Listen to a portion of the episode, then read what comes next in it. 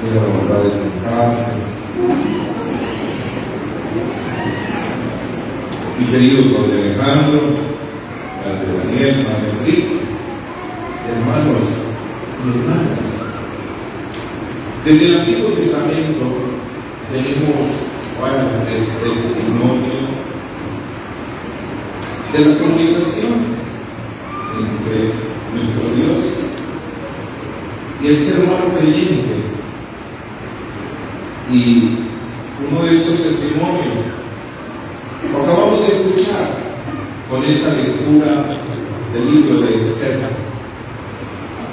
La reina Esther está angustiada, pero feliz, porque hay una determinación malvada procedente de aquellos que los tienen esclavizados para eliminar al pueblo de Dios, a los israelitas. La sentencia está dada. El rey ha dado la orden, pero influenciado por alguien, un ministro que no lo quiere.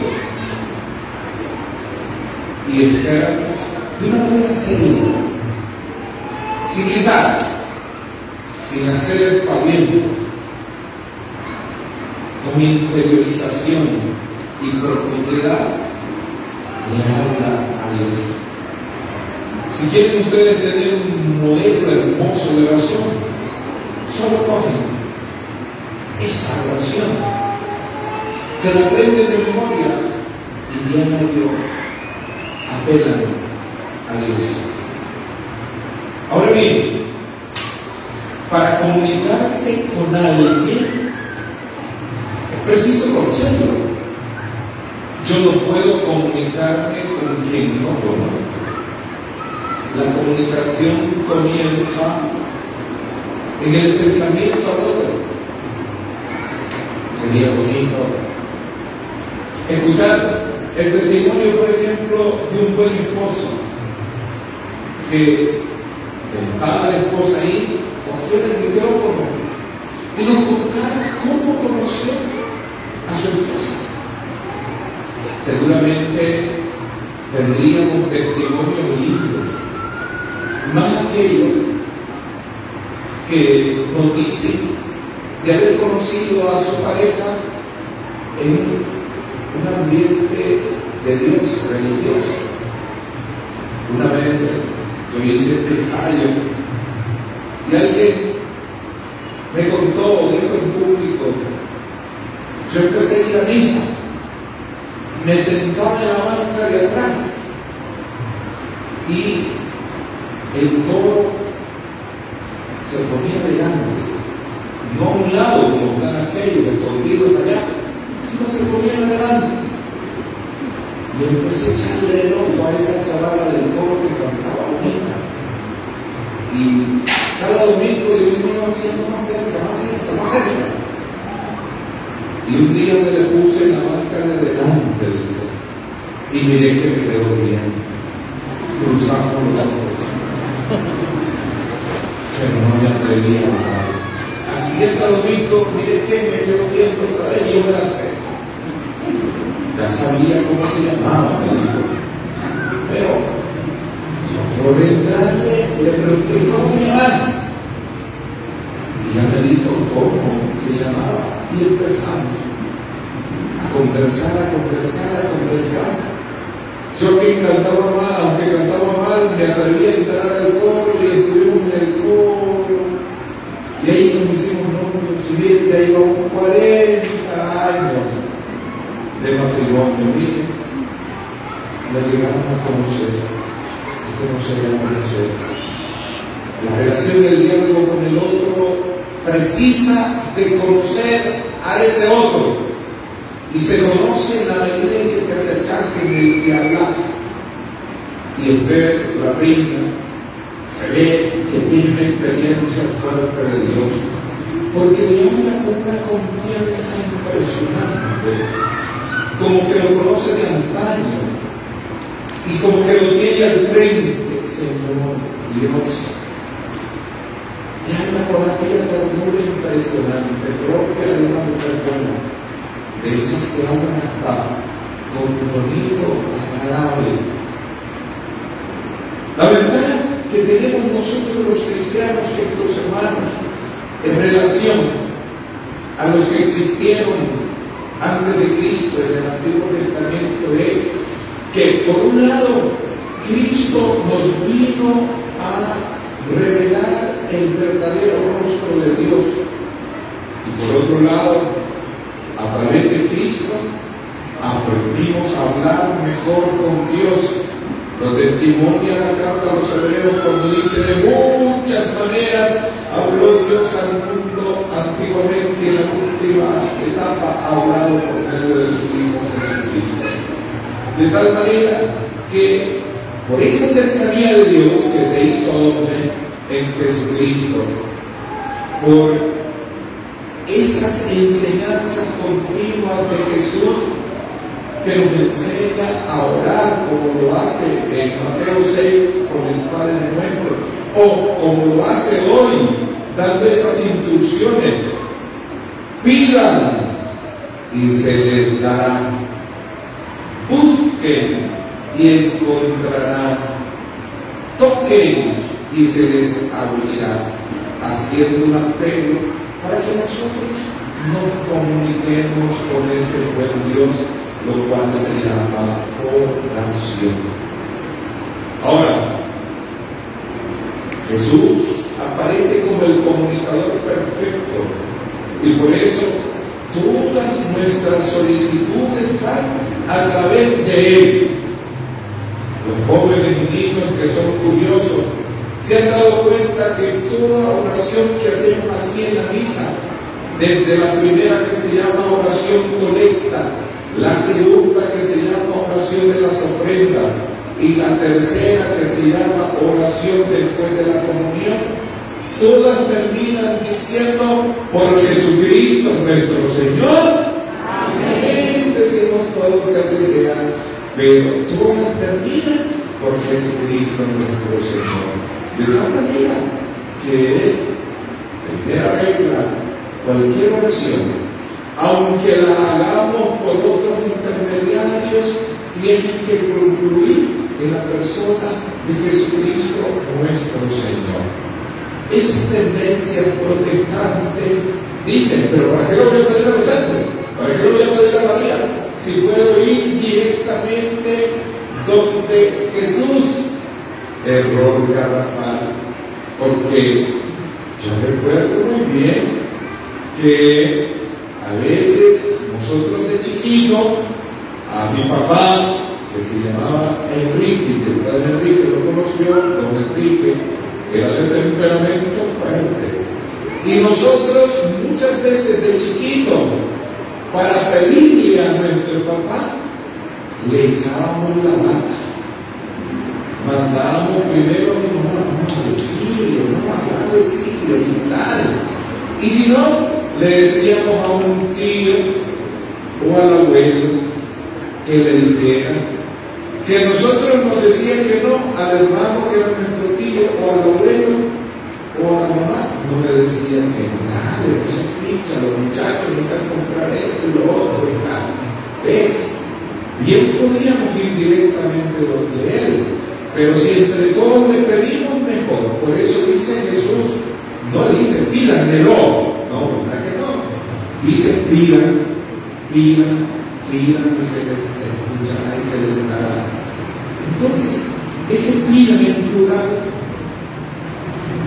es la oportunidad de hacerlo de muchas maneras con la Virgen María, con los santos. Y de ahí, de muchas de nuestras parroquias, la que aparece como protectora, como patrona de la Virgen. Tal es el caso de esta linda parroquia, donde la patrona es la Virgen de perpetuo socorro y a través de ella bendigamos a nuestro Señor Jesucristo. Jesús, pues, el mediador por excelencia, comparte esa posibilidad de que a través de otros lleguemos a Él y nos hace mediadores. Fíjense que uno capta muy bien y, cómo la gente con claridad sabe esto. Seguramente al padre Daniel le pasa, al padre Alejandro, al padre Enrique, como a mí. Uno va pasando por ahí, ay, no, Señor, rece por mí.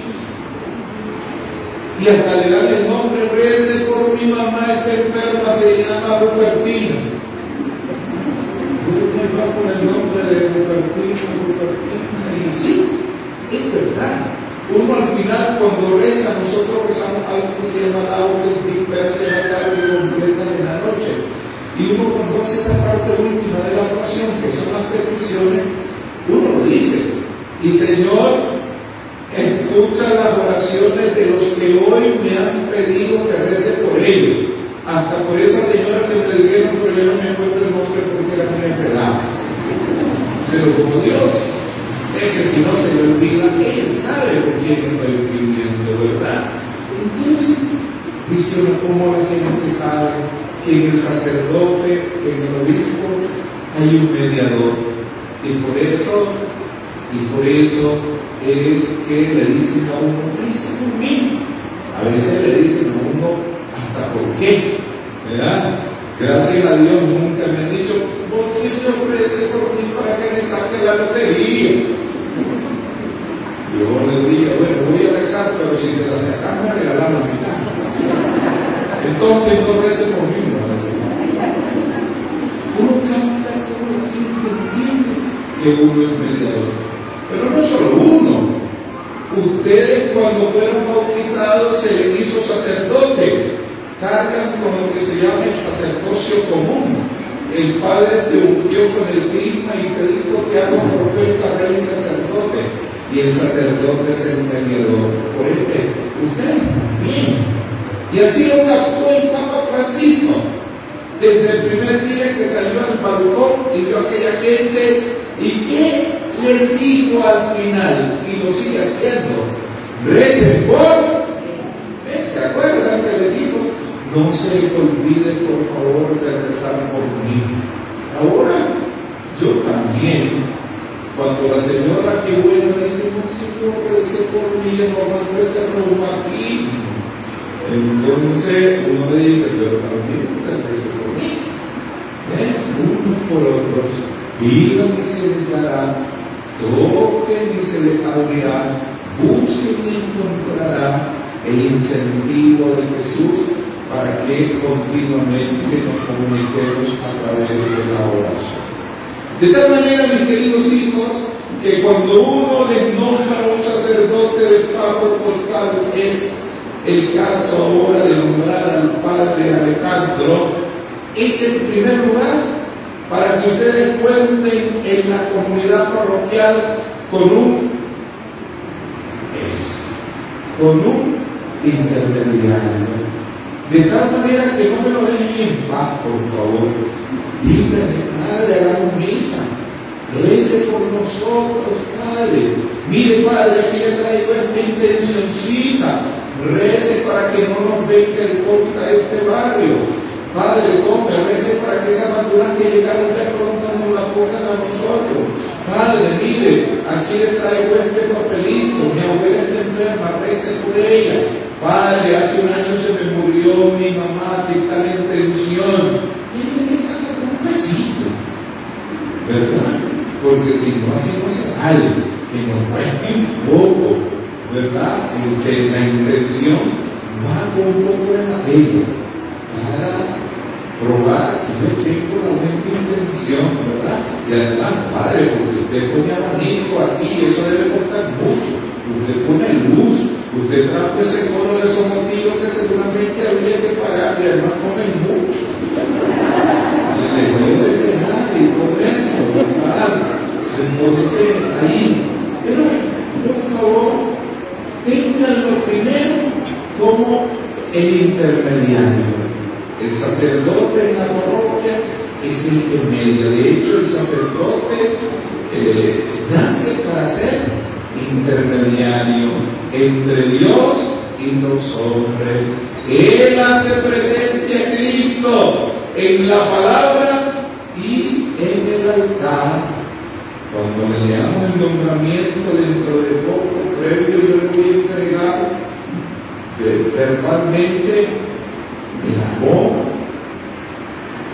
la verdad, ya diré qué significa. Entregaremos el confesionario que no sé si hay por aquí. No hay. Le entregaremos el, el sagrario, le entregaremos las campanas que no sé si hay, si hay. Bueno, y le entregaremos la llave de la, administración para que con todo este equipo él recoja ustedes sus oraciones y las presente a Cristo nuestro Señor. Este es el gran mediador.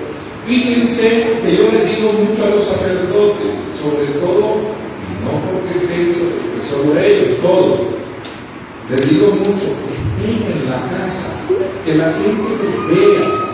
Fíjense que una vez en un pueblo me reclamaron y me dijeron, con Señor, y al Padre que nos salga Esa casa rural siempre está cerrada, solo la abre los sábados y el domingo, y el lunes cerrada. Qué triste, nunca lo veo, lo buscamos por encontrar. Nos hace falta el pastor que esté ahí con nosotros, que podamos verlo, ¿verdad? Que le llevemos su pinolillito, el otro día yo le llevé un pinolillito y no estaba, se la perdió porque era tan cacao. Entonces, la gente, y después cambié, porque realmente el padrecito solo managua era, solo managua era, no era tan bonito, solo managua era, y tal. Entonces, le puse uno que era más casero. Felices estaba la señora, ¿eh? Felices estaba la señora porque el diario tenía misa, el padre solo un día se le perdía, solo el lunes se le perdía, pero con mucha razón iba a veces a su familia, lo que sea, pero después todos los días la puerta abierta, qué bonito, sentía en la compañía del pastor, sabía que las ovejas no estaban solas, que el pastor estaba en medio de ella, que caminó delante de ella guiándolas, no a aguas turbias y oscuras, sino a aguas limpias, a frente tranquila. Iba en medio de ella para percibir problemática. Hoy el Padre gentilmente con ustedes me fue a recibir allá, yo le salí con la retaguardia y le por el carácter le dije, se nota, padre, que no me estuviste en la reunión cuando yo le dije a los padres. Voy a acompañarnos en todos los antes de la pandemia, pero no tendremos al diablo.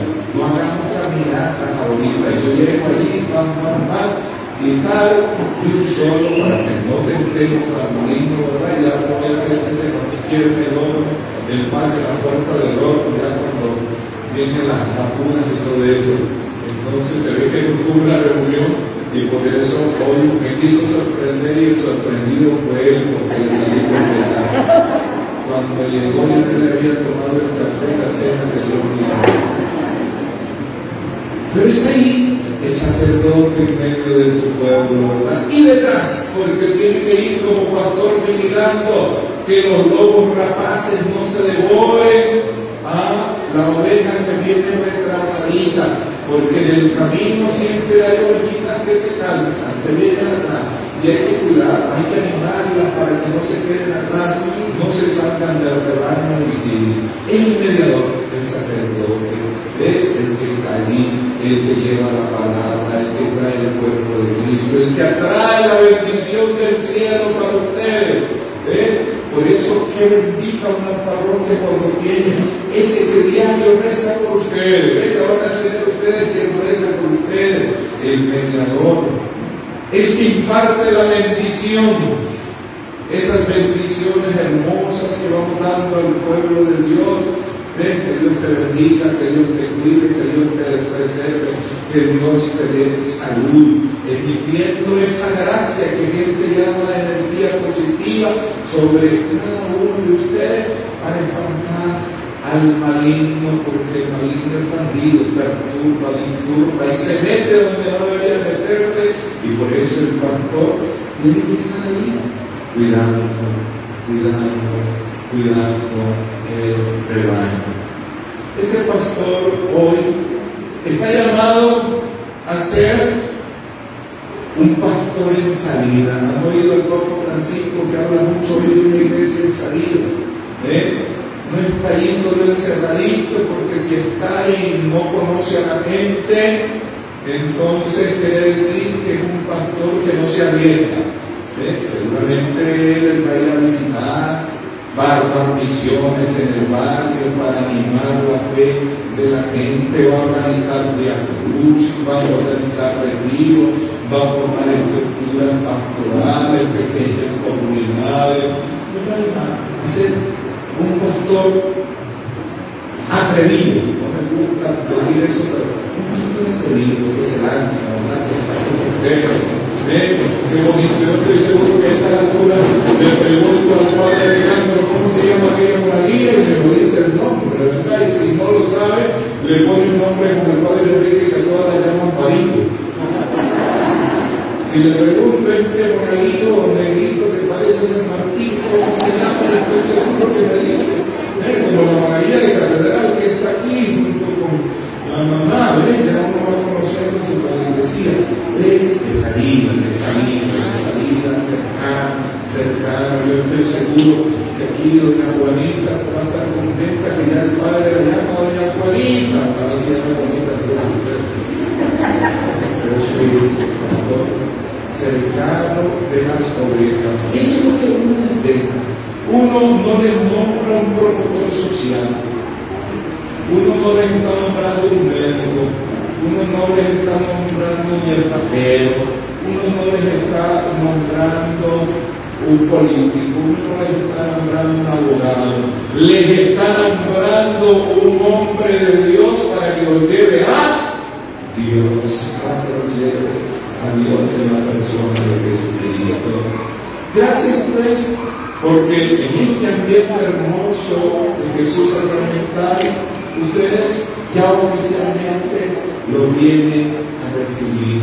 Y estoy seguro que la mujer, el hombre verdadero de iglesia, sabe de la importancia que le llegue un sacerdote a acompañarlo. Nunca me olvido de una vez en una parroquia que terminada la misa vino una señora a la sacristía y me dice muchas gracias, Monseñor, nunca ha dejado usted sin pago. Cada tanto, cada seis años, siete años nos quita pero nos pone otro. Nunca nos hemos quedado sin factor. Gracias, Señor. No nos ha abandonado usted nunca. Y no íbamos a dejar esta comunidad sin pastores, ¿verdad? Por eso inmediatamente vino aquí el Padre también acompañarnos y el Padre Manuelito también. Y ahora ya permanentemente tendrán al Padre Alejandro. Estoy seguro que se van a llevar bien con él, ¿verdad que sí?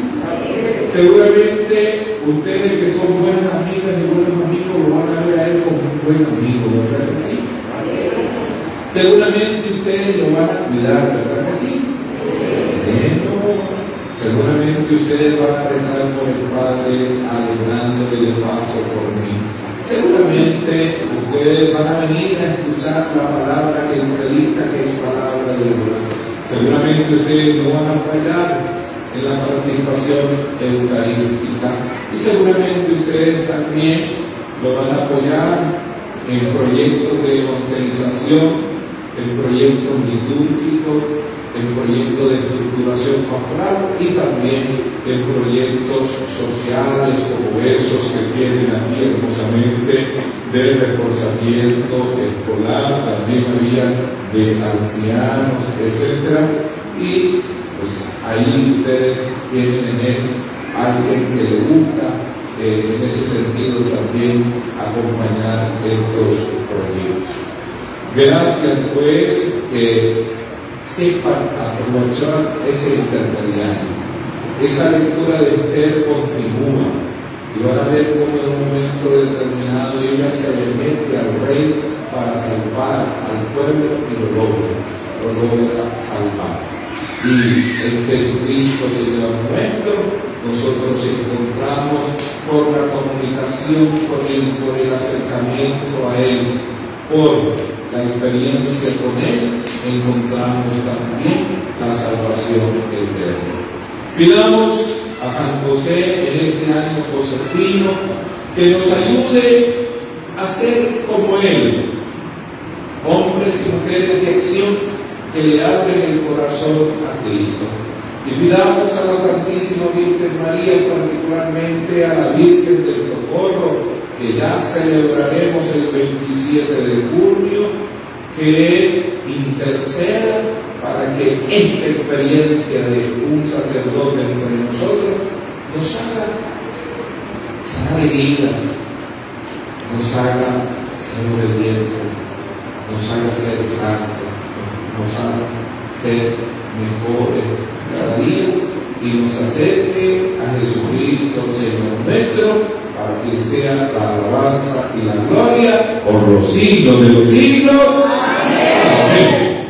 Bueno, voy a pedir el favor al Padre Alejandro si se para allá de frente viéndome a mí, porque todo sacerdote al asumir un compromiso de este tiene que profesar la fe, ¿verdad? Tiene que profesar la fe. Coloquémonos de fe y lo acompañamos en este Mi querido Padre Alejandro, antes de asumir oficialmente esta parroquia con el decreto que aquí nuestro responsable de zona te va a leer, te pregunto, ¿crees en Dios Padre Todopoderoso, Creador del cielo y de la tierra? ¿Crees en Jesucristo, su único Hijo, nuestro Señor, que nació, murió y resucitó para salvarnos? ¿Crees? ¿Crees en el Espíritu Santo, Señor Ador de vida que procede del Padre, y con el Padre y el Hijo nos guía a la salvación eterna? ¿Crees? ¿Crees en la Santa Iglesia Católica, en la comunión de los santos, en el perdón de los pecados, en la resurrección de los muertos y la vida eterna? ¿Crees? Bien, querido hijo, al leerte este nombramiento, oficialmente te entregamos esas campanas el rito dice que esas campanas no deben enmudecer, que deben de sonar continuamente para que la gente escuche el llamado para venir al encuentro de Cristo. Qué triste una parroquia en la que no suenan las campanas, ¿verdad? Hay creo que una poesía, un libro, una novela que se llama así, ya no suenan las campanas. Si suenan las campanas, significa que tenemos pastor, que tenemos sacerdote que nos llama para juntarnos a vivir una experiencia de encuentro con Cristo. Antes el sacerdote tocaba las campanas, ¿ven? Porque hacían todo ello. Pero bueno, ahora ahí a la sacristana elegante que tenés aquí para que suenen las campanas. Te las entregamos para que lleven la alegría del Evangelio a esta comunidad parroquial. Te entregamos, mi querido Padre Alejandro, la vida bautismal para que sigas entrando criaturas de Dios a la Iglesia Católica, formar parte de esta familia hermosa en la que por el bautismo nos convertimos en hijos de Dios, en hermanos todos. Ofrece pues ese sacramento con esta fila de bautismo, que aquí cuando te soliciten encuentren en ti disponibilidad para formar y hacerlos entrar. Te entregamos este amor, desde el cual predicarás la palabra de Dios. En él debes acercar a nuestra gente a Cristo por la palabra. Que no se use para hablar de política, que no se use para hablar del prójimo, que no se use para calumniar, que no se use para maltratar, que se use para hacer eco de esa palabra hermosa que brota de Dios. Eres hombre de palabra y ahí pues tienes la herramienta para hacer presente esa palabra. Te entregamos este altar porque solo tú en esta comunidad, ninguno más tiene el poder y hacer presente el cuerpo y la sangre de Cristo. No puede pues ser para nada un oficio de oro. Solo aquí, aquí, Dios te da el poder, haremos nosotros los ordenados hoy, para hacer presente a Cristo. Qué bonito que la gente venga y vea al sacerdote que está haciendo diario el milagro. De que ese pancito que le pasa, ese vino que le pasa, aquí lo convierte con el poder del sacerdocio ministerial en el cuerpo y en la sangre de Cristo. Te lo entregamos, pues, para que ahí, desde ahí alimentes al pueblo de Dios. Te entregamos el sagrario, que veo que lo has puesto en ese lugar y que me has dicho lo le dará mayor seguridad. Recuerda es el corazón del templo porque ahí está Cristo. Que no se te olvide poner la velita siempre encendida para que la gente se dé cuenta que Cristo está ahí. Y cuando venga la gente, vaya a comunicarse con Él, lo adore, lo interiorice, lo contemple, se alimente de Él. Que usted puede siempre resguardadito, cuidadosamente decorado, con el ambiente propio de un tabernáculo en el que nos comunicamos con Cristo. Después te vamos a dar una sede, la sede que representa la enseñanza, la cátedra, que junto conmigo, tu pastor y obispo, en comunión con el Papa Francisco y los demás obispos, pues vamos enseñando, compartiendo con este pueblo. No puedes salirte de la silla, de la cátedra, de la enseñanza del magisterio de la iglesia, porque el que se sale de ahí ya perturba la bienandanza de la iglesia y no solo puede llegar hasta la herejía, sino hasta la apostasía. Por ende, la importancia de la cátedra debe reconocerla el pueblo de Dios. Que mañana no vengan a decir, oh Señor, ese Padre que puso usted ahí sobre locura, habla de todo menos del Evangelio, ¿verdad? No, yo sé que no es tu caso y por eso te entregamos esa cátedra que te a Cristo y a la iglesia. Y en su momento entregaremos las llaves que son el símbolo de la buena administración que deben tener en este lugar. Insisto siempre que cuando un sacerdote llega a una parroquia, debe sumar y no restar. Si encontró dos, mañana cuando se vaya, dejará tres. Que si dejó, encontró esto bonito, mañana lo dejará súper más bonito. Que si encaminó la comunidad hasta aquí, él la debe encaminar el doble. Debe tener la responsabilidad del buen cuidado. Qué bonito llegar a un sitio de Dios y encontrarlo aseado, limpio, pulcro, ordenado, ya propio de quien está llevando bien la parroquia. El sacerdote es el hombre que incluso debe estar atento que se fundió un pumbillo, una bujía, y hay que componerla, que se fregó una cerradura, ¿eh? que dos sillas se les dañó la pata, la pata, hay que componerla. El buen sacerdote, el buen administrador, está pendiente de los recursos que la gente da, los debe de cuidar bien con honestidad y transparencia. Y con Jesús multiplicarlo y compartirlo con los más necesitados, los pobres de la comunidad. Habiéndote dado, pues, mi querido Padre Alejandro, estas instrucciones que aparecen en el ritual de entrega de parroquia, voy a pedirle aquí, mi querido Padre, si le lee el nombramiento.